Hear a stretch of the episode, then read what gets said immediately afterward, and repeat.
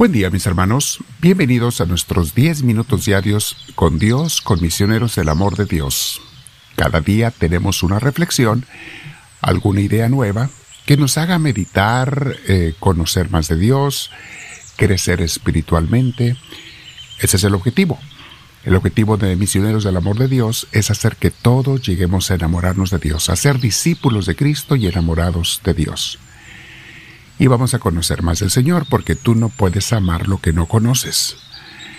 Tenemos que conocer de Dios, conocer a Dios. Es diferente, ¿eh? ya lo he explicado en nuestros cursos. Una cosa es conocer de Dios y otra cosa es conocer a Dios. Idealmente debemos de tener los dos. Bien, hoy vamos a prepararnos para nuestra reflexión del día. Siéntate derechita, derechito, con la espalda recta, Vamos a respirar profundo, pero con mucha paz. Permite que la paz de Dios entre en tu corazón. Invita al Espíritu Santo, dile Espíritu de Dios, lléname en este momento, te lo pido. Permíteme ser inspirado por ti, que todo lo que piense, escuche, diga, haga, no solo en este momento, sino todo el día, sea inspirado por ti, Señor, sea de acuerdo a tu santa voluntad. Bendito sea, Señor, y gracias por escuchar mi oración y por estar presente, por, o más bien por invitarme a tu presencia. Bendito sea, Señor. Mis hermanos, hoy vamos a meditar sobre cómo es fácil orar, no es difícil conectarse con Dios. Alguna gente se intimida y piensa que rezar es cuestión de saberse muchos rezos o leer rezos en libros o... Mi hermana, mi hermano, Dios no necesita de eso. Si lo haces, qué bueno, está bien, es una forma de orar, con rezos. Pero Dios lo que necesita es de ti, de tu corazón, de tu presencia, de tu amor, de tu tiempo, de que le des importancia en tu vida al Señor de que pases un tiempo con Él. Eso es lo que a Dios le interesa. Vamos a meditar de eso este día, mis hermanos, estando con Dios. Y tomamos algunas ideas de nuestro libro Imitación de Cristo porque está lleno de sabiduría. Dice así una frase en el libro 2 de este libro que está dividido en tres sublibros. Dice así, si no sabes contemplar las cosas altas y celestiales, descansa en la pasión de Cristo y habita gustosamente en sus grandes llagas. ¿Qué significa esto? Pues muy simple, simplemente piensa en Dios. Y algo en lo que podemos pensar es en el amor que nos tiene. A eso se refieren cuando dice, medita en la pasión de Cristo, sus llagas, su cruz.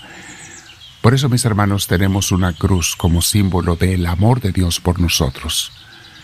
De ninguna manera la cruz es símbolo de un fracaso como algunos hermanitos piensan.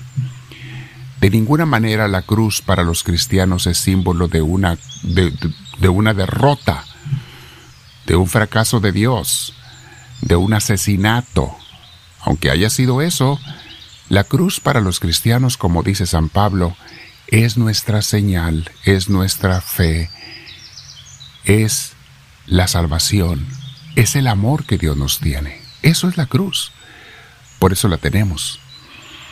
Y medita. ¿Cómo te hace meditar la cruz? Santa Teresa de Ávila, que al principio no era una santa, era una muchacha un poquito mundanona, incluso cuando se fue al convento, que más bien la llevaron al convento, la empujaron, era una mujer normal del mundo, no era mala, pero de santa no tenía nada.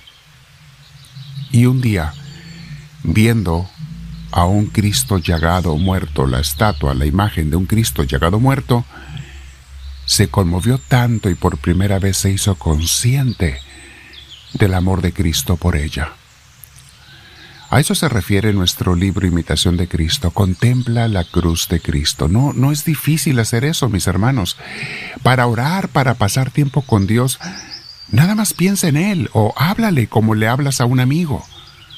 Háblale en tu corazón. Si te gusta hacerlo en voz alta, en algún lugar privado, hazlo. En un santuario. Eh, pensar en Él, meditar en Él. Dios ve tus pensamientos, inspira tus pensamientos. Bueno, aprovechalo, no es nada difícil hablar con Dios. Escuchemos qué más dice Imitación de Cristo sobre este tema de la cruz del Señor. Dice, porque si te acoges devotamente a las llagas y preciosas heridas de Jesús, gran consuelo sentirás en la tribulación, y no harás mucho caso de los desprecios de los hombres, y fácilmente sufrirás las palabras maldicientes. Asume, mis hermanos, este libro algo que es muy real, que vamos a encontrar desprecios de las personas, vamos a encontrar luchas en la vida, vamos a encontrar quien hable mal de nosotros, a veces en nuestra cara y a veces a nuestras espaldas. Y dice, pero si piensas en Jesús, dices tú, pues ¿qué es esto? No es nada comparado con lo que Cristo sufrió. Es allí otra de las grandes gracias que recibimos cuando meditamos en la cruz de Jesús. Decimos, no es nada lo que yo te puedo ofrecer, Señor, comparado con lo que tú me ofreciste a mí. Tú también, como dice este libro, Cristo fue también en el mundo despreciado de los hombres, y entre grandes afrentas desamparado de amigos y conocidos, y en suma necesidad. Sí, la gente te desprecia a veces, la gente te rechaza, la gente te hace menos. Este viernes de nuestra clase que tenemos todos los viernes a las 7 de la tarde, voy a hablar sobre la destrucción de la autoestima que están causando las redes sociales. Mucha gente, eso es lo que los lleva a la depresión y a la ansiedad, a jóvenes y adultos.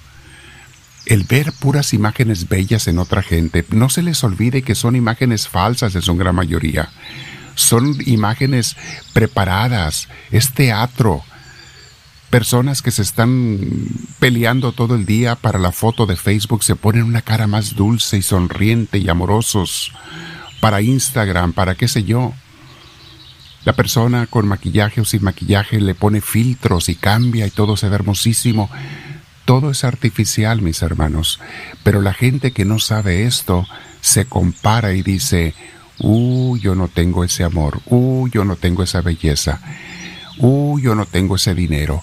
El carro que se compró esa persona, los paseos y vacaciones de aquel otro, de aquella otra. Las joyas y la belleza y el amor que recibe, mis hermanos. Aunque sí hay algo de eso, hay mucha falsedad. Nada hay más hermoso que gozar lo que Dios nos da cada día y dentro de lo que te da tienes más que lo necesario para ser feliz. Pero bueno, de eso hablaremos este viernes. Ojalá acudan en persona los que viven en el sur de California, a Tustin, California, a nuestra comunidad santa de, y escuela de crecimiento espiritual. Encuentra la información en vayan a misionerosdelamordedios.org, todo pegado.